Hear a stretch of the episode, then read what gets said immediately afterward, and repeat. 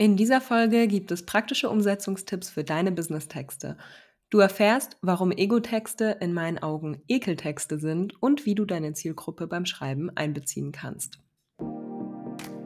Dein Podcast für sexy Sales-Texte, ehrliche Online-Marketing-Tipps und Seelenstriptease aus der Selbstständigkeit. Ich bin Vivian, die Gründerin von Ausgeschrieben Gut und die Stimme in deinem Ohr bei diesem Copy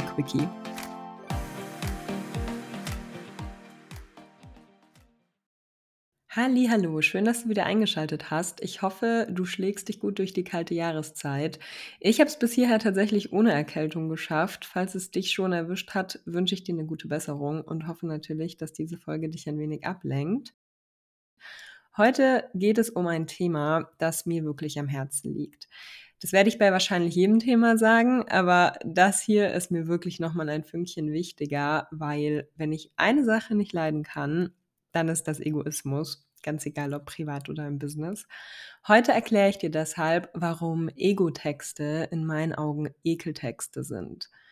Ja, du hast richtig gehört, aber keine Sorge, ich werde dir jetzt nicht die Ohren voll meckern, sondern dir direkt zeigen, wie du deine Zielgruppe beim Schreiben viel besser mit einbeziehen kannst. Und ich habe dafür ein paar praktische Umsetzungstipps für dich mit im Gepäck.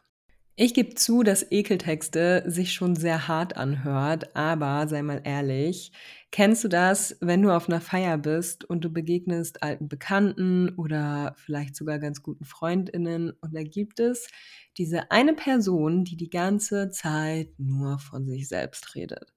Nicht eine Frage, wie es dir geht, was dich beschäftigt, woran du gerade arbeitest, was es Neues gibt in deiner Welt. Mega anstrengend, oder? Also ich finde es persönlich mega, mega anstrengend. Und irgendwann schaltet dein Gehirn berechtigterweise auf Durchzug, weil du in diesem Gespräch ohnehin keine Rolle spielst.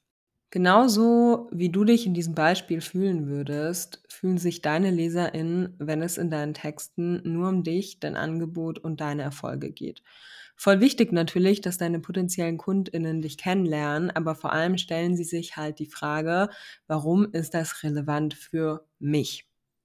Du darfst dir vorstellen, dass ja auch deine LeserInnen eine gewisse Portion Egoismus mitbringen, wenn sie deine Texte lesen und ihre ohnehin begrenzte, sehr wertvolle Zeit nicht an dich weitergeben, wenn sie gar nicht wissen, was sie denn von dir bekommen können. Ich glaube, du hast jetzt verstanden, warum so eine Monologshow in deinen Business-Texten nicht funktioniert. Viel wichtiger ist aber, wie kannst du das ändern? Ganz einfach, indem du deine Zielgruppe beim Schreiben aktiv einbeziehst. Stell dir einmal vor, du sitzt mit deiner Traumkundin bei einem Café zusammen und ihr unterhaltet euch. Was würdest du erzählen? Sicher würdest du ja nicht die ganze Zeit nur von dir erzählen, sondern auch davon, wie du ihr helfen kannst, oder? Du würdest Fragen stellen, sowas wie, wo stehst du denn gerade? Wie geht's dir dabei? Wo möchtest du hin? Was hält dich gerade noch davon ab? Was hast du vielleicht schon ausprobiert? Wie kann ich dir helfen? Das gleiche Prinzip gilt für deine Texte. Sprich direkt zu deiner Zielgruppe. Verwende das Du, als würdest du mit einer guten Freundin quatschen. So schaffst du eine Verbindung, die viel mehr Wirkung hat als ein langweiliger Monolog. So.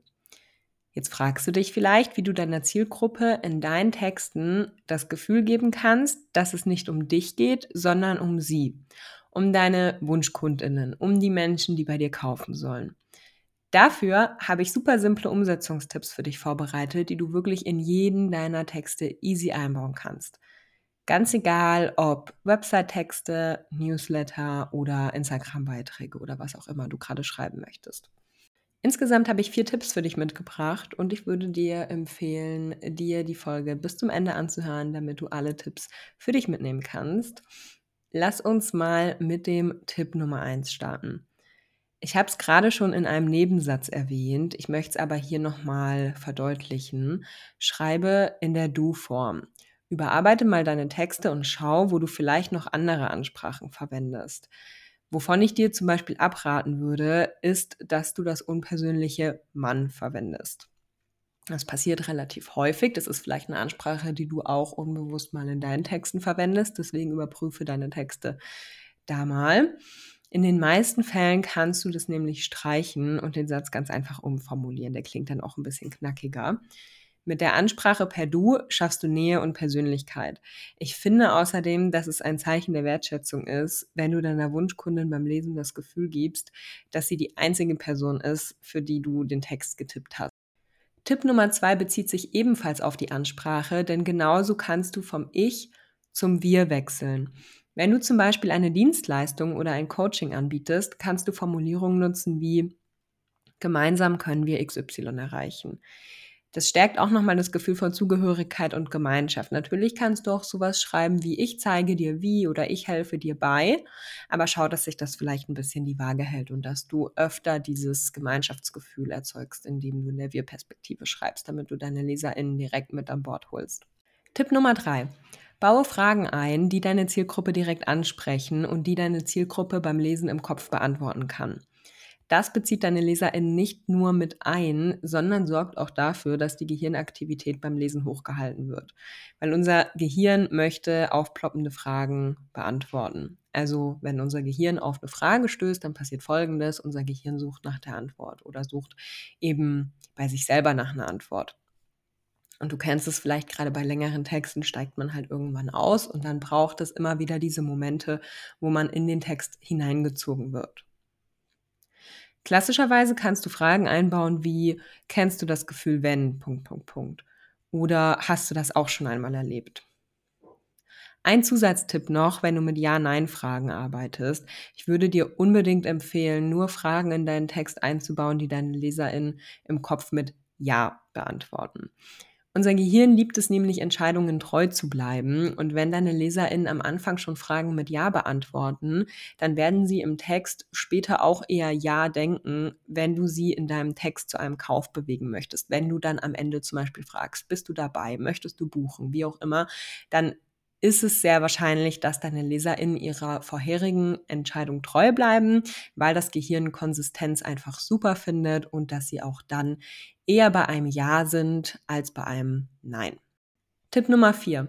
Arbeite konkrete Situationen aus, in denen sich deine Zielgruppe regelmäßig wiederfindet. Ganz egal, ob im Alltag, im Berufsleben, im Familienalltag, je nachdem natürlich, auf was sich dein Expertinnengebiet bezieht. Stichwort Storytelling. Es bringt nämlich nichts, wenn du in deinen Texten mit Bildern arbeitest, die im Alltag deiner Zielgruppe aber gar nicht stattfinden. Gleichzeitig ist es aber so wichtig, nach dem Prinzip Show, Don't Tell zu arbeiten und mit Geschichten Bilder vor dem inneren Auge deiner LeserInnen zu kreieren. Vielleicht hast du ja die Möglichkeit, wenn du jetzt sagst, oh, ich weiß aber gar nicht, was das für Bilder sein können oder was das für Situationen sein können. Ich bin da vielleicht nicht ganz so kreativ oder habe da einfach noch nicht so das Gespür dafür entwickelt dann hast du vielleicht die Möglichkeit, deine bestehenden Kanäle zu nutzen, um deine Zielgruppe einfach mal direkt zu fragen, wie ihr Alltag denn momentan aussieht was sie beschäftigt. Du kannst zum Beispiel die Umfragefunktion auf Instagram nutzen. Vielleicht hast du aus der Zusammenarbeit mit früheren KundInnen aber schon einen Eindruck davon, was der gemeinsame Nenner ist. Es gibt ja oft so Dinge, die sich in Erstgesprächen zum Beispiel immer wiederholen, immer wieder so Glaubenssätze oder Zweifel, die die Menschen immer und immer wieder äußern. Vielleicht ein bisschen anders formuliert, aber so, dass du erkennst, aha, anscheinend haben alle diese und jene Herausforderungen. Und dann würde ich wirklich die Sätze nutzen, die deine Zielgruppe selbst im Zusammenhang mit deinem Angebot und ihrem Problem verwendet. Abschließend würde ich dir empfehlen, deine Texte mal hinsichtlich dieser vier Aspekte zu überprüfen. Du kannst beim Lesen anderer Texte auch mal darauf achten, wann du dich als Leserin einbezogen fühlst und wann du abschaltest, weil du das Gefühl hast, gar keine Rolle zu spielen. Auch beim Schreiben neuer Texte würde ich dir empfehlen, um einfach den Druck rauszunehmen, dass du trotzdem deiner Schreibroutine weiterhin treu bleibst und nicht vorher schon denkst, oh Gott, jetzt muss ich diese Liste an Tipps mit einbeziehen und beim Schreiben beachten.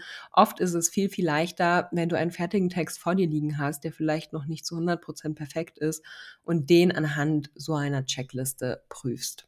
Also, dass du erst schreibst und dann guckst, wie kann ich den Text jetzt noch verbessern und dann kannst du dir die eben genannten vier Tipps heranziehen und gucken, beachte ich das schon, in welchen Sätzen kann ich das noch optimieren und so weiter. Du siehst also, dass es wirklich super easy Kniffe gibt, mit denen du eine Ego-Show in deinen Business-Texten vermeiden kannst. Es gibt also überhaupt keinen Grund, Ekeltexte zu schreiben, sondern es ist viel, viel ratsamer, deine Zielgruppe aktiv mit einzubeziehen, weil du dadurch nicht nur eine tiefe Verbindung schaffst, sondern auch langfristig mehr Vertrauen und eine starke Bindung zu deinen potenziellen Kundinnen. Du hast so, so viel Wertvolles zu bieten und deine Zielgruppe wartet nur darauf, davon zu erfahren.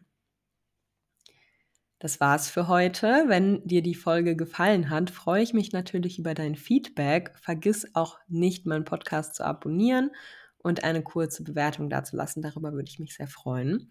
Und dann hören wir uns nächste Woche wieder zu einem neuen Copy Quickie. Ich freue mich schon sehr auf dich. Liebe Grüße und hab's schön.